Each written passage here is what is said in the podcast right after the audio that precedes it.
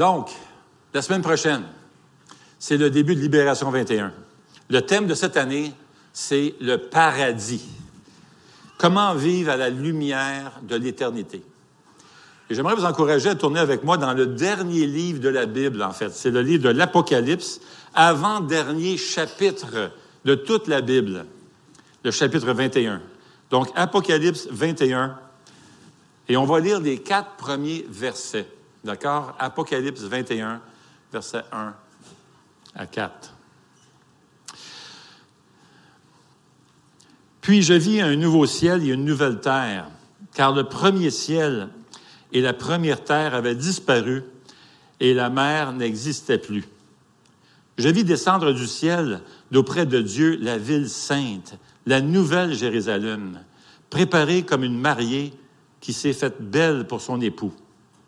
J'entendis une voix forte venant du ciel qui disait, Voici le tabernacle de Dieu parmi les hommes. Il habitera avec eux et ils seront son peuple. Et Dieu lui-même sera avec eux. Il sera leur Dieu. Il essuiera toute larmes de leurs yeux. La mort ne sera plus. Il n'y aura plus ni deuil, ni cri, ni douleur, car ce qui existait avant a disparu. Maintenant, pourquoi nous arrêter sur le thème du paradis? Quand on pense au paradis, habituellement, on pense au paradis comme c'est loin, ça.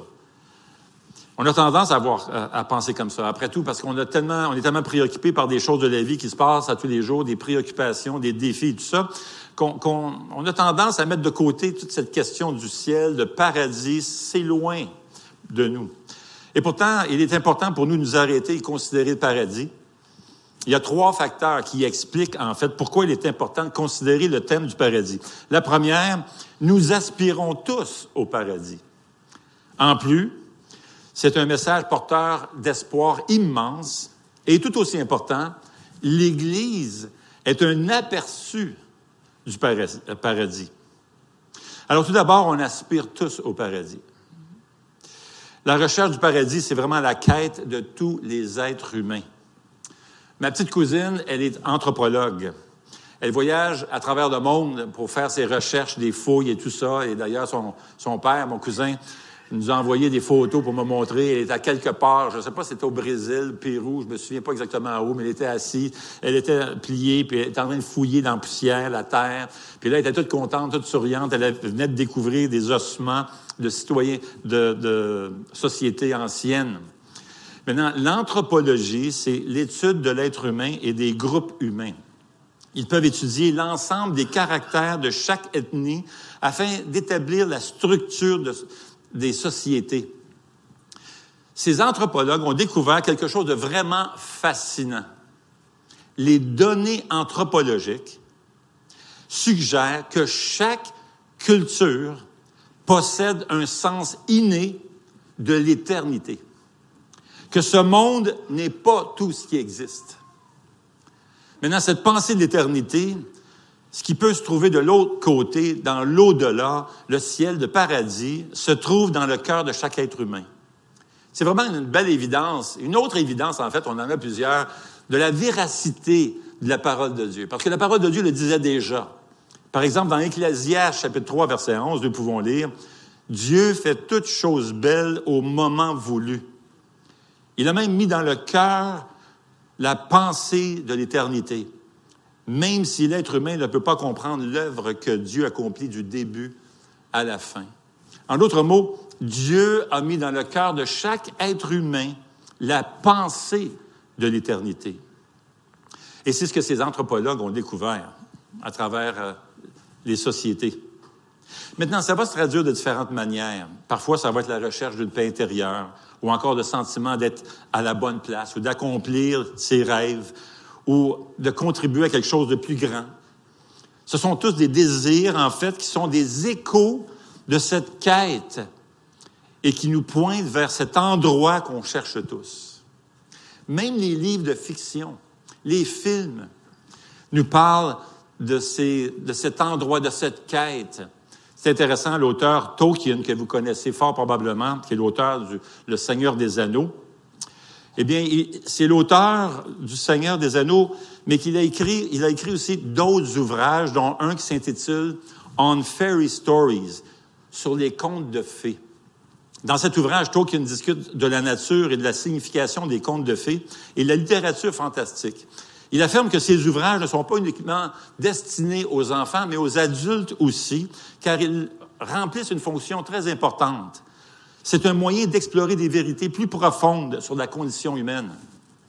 Tolkien a donné des conférences il y a plusieurs années où il donnait sa philosophie sur la littérature de fiction.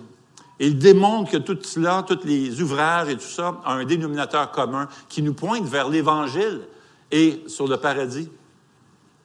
Voici ce qu'il dit. Il dit, nous voici, dit-il, vivant dans un monde de ténèbres et de péché.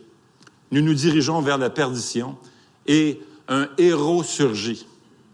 Quelqu'un vient, traverse notre monde et prend notre perdition. Vers la fin, il semble échouer. Il semble vaincu. Mais voilà qu'il arrache la victoire alors que la bataille semblait presque perdue. Il se réjouit alors de sa victoire. Il détruit tout le mal. Il appert qu'il n'est pas le faible comme on le croyait, mais un grand roi. Et il nous mène à la victoire. Un autre écrivain de renom, en fait, C.S. Lewis, a un jour donné sa compréhension sur la joie. Lorsque Lewis parle de la joie, il entend cette soif, cette aspiration logée dans le fort intérieur qui est en quête de son objet. Lewis a démontré que cette quête s'exprime de différentes manières. Voici ce qu'il dit. Il dit la quête du pèlerin, cette quête de trouver notre foyer. Chester a dit, nous sommes pèlerins dans notre propre demeure. Augustin a dit, nous sommes pèlerins dans notre propre terre. Tu veux retourner à l'endroit où tu as grandi. Tu retournes, mais ce n'est plus pareil. Mais tu cherches toujours cet endroit. C'est comme le roman Le Hobbit, écrit par Tolkien. Ce roman raconte l'histoire d'un hobbit nommé Bilbo. Et C.S. Lewis continue en disant, il part et revient, cherchant à revenir à sa demeure.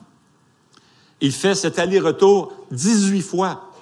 Finalement, quand il arrive, ce n'est plus pareil. Qu'est-ce qu'il cherchait?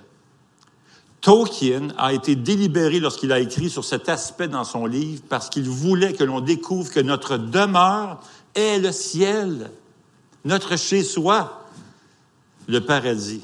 Le vrai chez-soi qu'on recherche tant, cette aspiration logée dans notre fort intérieur, cette quête n'est rien d'autre que le ciel, le paradis. Toute notre vie, nous cherchons cet endroit où on se sent vraiment chez soi, cet endroit éternel qui fait écho dans nos cœurs.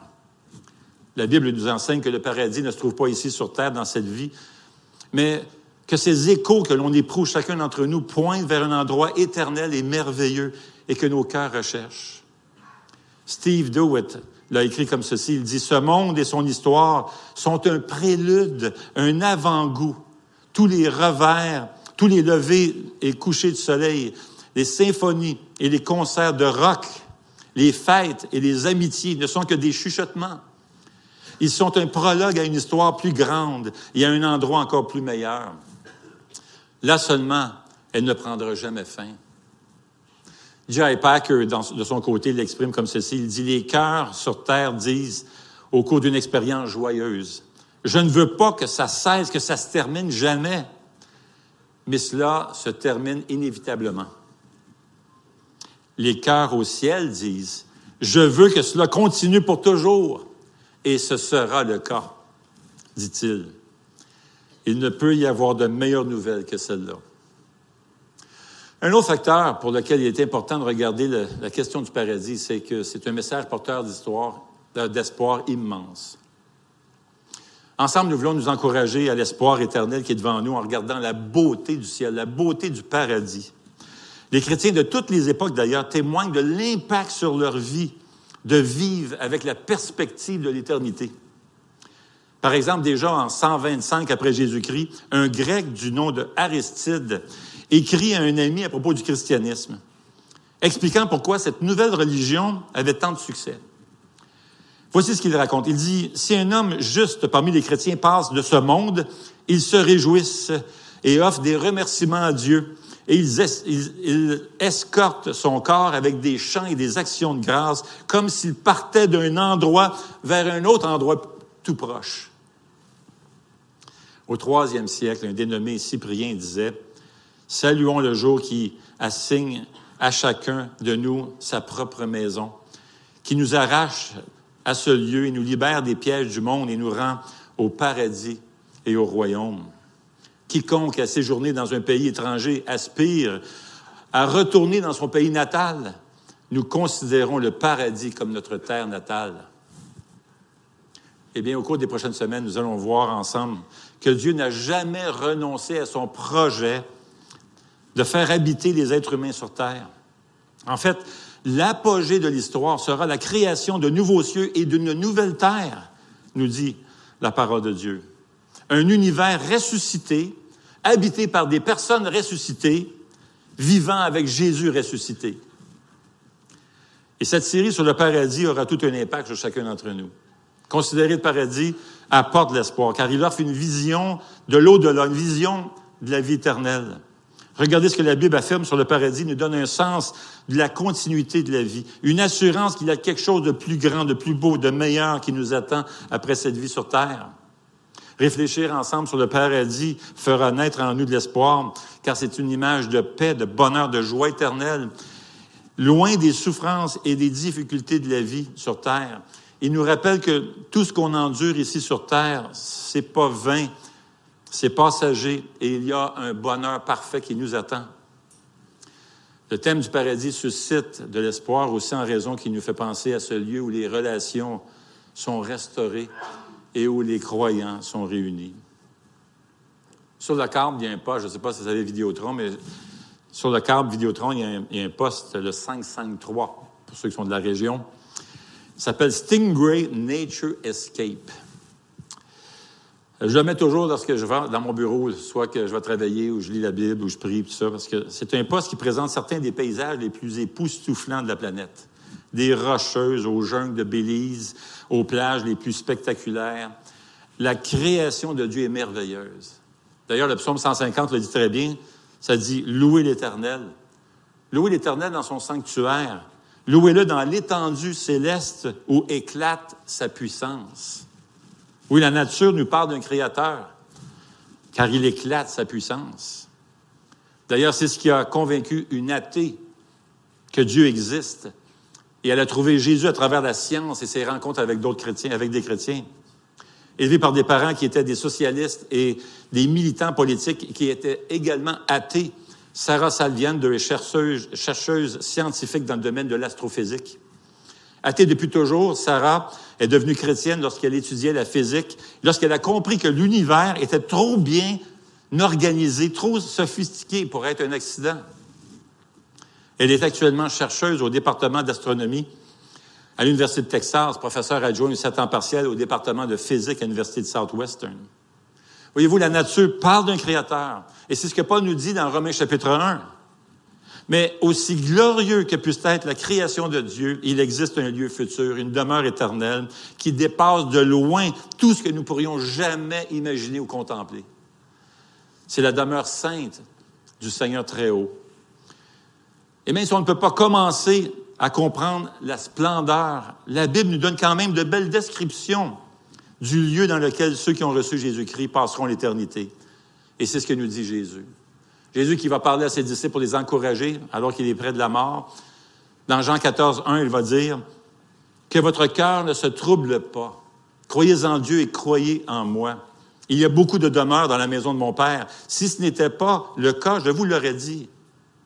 Je, vais vous préparer une place. Et puisque je vais vous préparer une place, je reviendrai et je vous prendrai avec moi afin que là où je suis, vous y soyez aussi. Vous savez où je vais et vous en savez le chemin. Et là, Thomas, lui, interrompt et dit, Seigneur, on se pose où en vas. Hein? Comment on peut savoir le chemin? Et Jésus va lui répondre, dit ceci, c'est moi qui suis le chemin, la vérité et la vie. On ne vient au Père qu'en passant par moi. Alors avant sa mort, Jésus réconforte ses disciples en leur promettant qu'il irait leur préparer une place. La partie la plus belle était l'assurance qu'il reviendrait pour eux et les recevrait à lui. Le mot évangile signifie bonne nouvelle. Et dans ces versets, Jésus apporte cette bonne nouvelle au cœur troublé. Il affirme la réalité du ciel, confirmant que l'aspiration de nos cœurs, cette quête que nous avons tous du paradis, c'est pas un vœu pieux. C'est une promesse venant de celui qui ne ment point et ne ment jamais. C'est ce lieu de bonté, de plaisir ininterrompu. Non seulement Jésus a assuré les gens de la réalité du ciel, mais s'est présenté comme le seul à pouvoir nous rendre aptes au ciel. Comme il a dit, il est le chemin, la vérité et la vie. Le chemin au ciel, c'est Jésus-Christ. As-tu Jésus dans ta vie? Veux-tu aller au ciel, au paradis? Veux-tu connaître ce bonheur éternel? Viens Jésus. Il est le chemin. Il est la vérité. Il est la vie, cette vie éternelle. Et aussi spectaculaire que soient les demeures de la maison de notre Père céleste, la demeure de Jésus sera la plus belle de toutes. Être accueilli au paradis par Jésus lui-même sera le point culminant de notre espoir que nous avons en lui. La Bible affirme que nous serons co-héritiers de Jésus et qu'on va régner avec lui pour toujours. Imaginez, on va régner avec lui pour toujours. C'est ce que la Bible dit. Pour toujours et à jamais, on va diriger et régner en tant que co-héritier de Jésus. Toutes les belles descriptions du paradis vont se réaliser et vont dépasser de loin toutes nos attentes. Toutes nos attentes. Alors oui, le message du paradis, c'est vraiment porteur d'espoir immense. Il offre une vision de l'au-delà, un rappel de la vie éternelle, d'une paix, d'un bonheur et d'une joie éternelle, et la réunion de tous les croyants, mais surtout un rappel qu'un jour nous verrons Jésus face à face, notre cher Sauveur. Et c'est ce que nous voulons voir au cours des prochaines semaines, cette glorieuse place qui attend les enfants de Dieu. Et vous verrez votre espoir se ranimer. Nous aspirons tous au paradis. C'est un message porteur d'espoir immense. Et finalement, l'Église est un aperçu du paradis. Alors nous voulons vivre à la lumière de l'éternité. L'autre jour, nous avons vu que l'Église, c'est le corps de Jésus-Christ. Et nous voulons montrer au monde le magnifique caractère de Jésus, le faire découvrir, montrer sa beauté. Nous voulons partager son salut et parler de cette glorieuse place qu'est le ciel. Et c'est la raison pour laquelle nous avons besoin d'apprendre comment vivre à la lumière de l'éternité. Avoir une vision saine du paradis va affecter notre façon de vivre.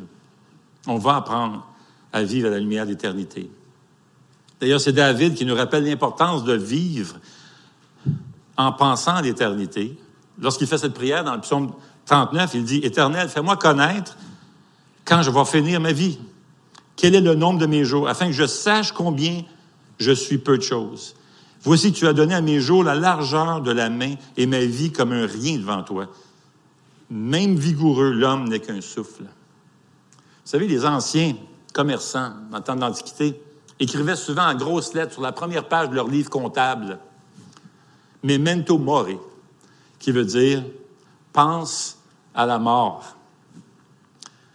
Le commerçant tenait à se rappeler que cette vie est très courte. L'expression memento mori est souvent utilisée pour rappeler la mortalité humaine et la nécessité de se préparer pour l'au-delà. Philippe de Macédoine, père d'Alexandre le Grand, chargé un serviteur imaginé de se tenir chaque jour en sa présence et lui dire Philippe, tu vas mourir. Imagine-toi, tous les jours, quelqu'un qui vient te voir Hé, hé, oublie pas, tu vas mourir. T'aimerais ça tous les matins, quelqu'un vient te voir dans ton lit Hey, oublie pas aujourd'hui, tu vas peut-être mourir. Hey. En revanche, le roi de France, Louis XIV, lui, ne voulait rien savoir de la mort. Il, dit, il avait défendu, il avait décidé que le mot mort ne devrait jamais être prononcé en sa présence. Et si on est honnête, on est plus comme Louis que Philippe. Hein? On n'aime pas ça parler de la mort. On a peur de la mort. Je me rappelle, une fois, je parlais à une dame, et euh, on parlait de l'Évangile et tout ça. Et là, un moment donné, le sujet de la mort est venu, puis qu'est-ce qu'elle a dit? Elle dit, ah non, non, non, non, non, parle-moi pas de ça. Parle-moi pas de la mort. Non, non, je veux rien savoir. on a peur de la mort. Mais Jésus est venu pour nous délivrer de la peur de la mort. Comme le dit Hébreu chapitre 2, verset 14. Ça dit, par sa mort, il a pu rendre impuissant celui qui exerçait le pouvoir de la mort, c'est-à-dire le diable, et libérer tous ceux que la peur, de la mort retenait leur vie durant dans l'esclavage. D'ailleurs, c'est pour cette raison que l'apôtre Paul pense à la résurrection des croyants. Alors qu'il pense à la résurrection des croyants, il peut dire avec assurance dans 1 Corinthiens 15, 55, il dit, mort, qu'est devenu ta victoire? Ô mort, où est ton dard? Seule une personne, une relation avec la personne qui est morte à notre place, celle qui est allée de l'avant pour nous permettre de vivre avec elle, cette personne est Jésus. Oui, Jésus nous a préparé une place glorieuse et en attendant de retrouver, nous voulons vivre à la lumière de l'éternité. Parce qu'une vision saine du paradis va affecter notre façon de vivre. On a, reproché, à certaines personnes d'avoir un esprit tellement centré sur le ciel qu'ils sont d'aucune utilité sur terre. Avez-vous déjà entendu ça? Alors que c'est exactement le contraire. C.S. Lewis l'a dit comme ceci, il dit, les chrétiens qui ont le plus fait pour le monde actuel sont précisément ceux qui ont le plus pensé au monde à venir. D'ailleurs, l'histoire le prouve. On l'a vu tantôt avec Robert, qui a traversé le Canada en vélo pour ramasser des fonds pour bâtir des puits en Afrique. Et l'histoire le démontre. regarde l'histoire de l'Église. Même des athées reconnaissent l'apport que l'Église a eu dans la société pour améliorer la société. Même les valeurs que la société a aujourd'hui viennent des chrétiens. Alors, Libération 21 va nous aider à goûter au ciel, à vivre à la lumière de l'éternité, en nous approchant du Seigneur par la prière et par la parole de Dieu. J'inviterai les musiciens à venir. J.C. Ryle a dit ceci. Il dit, je plains, je plains celui qui ne pense jamais au ciel. Dieu nous a donné un aperçu du paradis dans la parole de Dieu pour enflammer notre imagination et faire naître en nous le désir du paradis. Alors, mes chers amis, joignez-vous à nous dans cette belle aventure de Libération 21. Alors qu'on va se tourner, on va tourner nos pensées vers le paradis. Prions. Seigneur notre Dieu, nous voulons te remercier de tout cœur pour cette belle place que tu as préparée pour nous. Cet endroit que tu prépares pour nous et où Jésus nous attend. Je pense à Étienne alors qu'il était lapidé. Il a cette vision du ciel et tu es debout alors que la parole dit que tu es assis à la droite du Père. Tu t'es levé pour accueillir ton enfant debout. Et Seigneur, tu vas nous accueillir, chacun d'entre nous, qui avons placé notre foi en toi. Nous voulons te louer, Seigneur, de tout cœur, te remercier pour cette place glorieuse qui nous attend.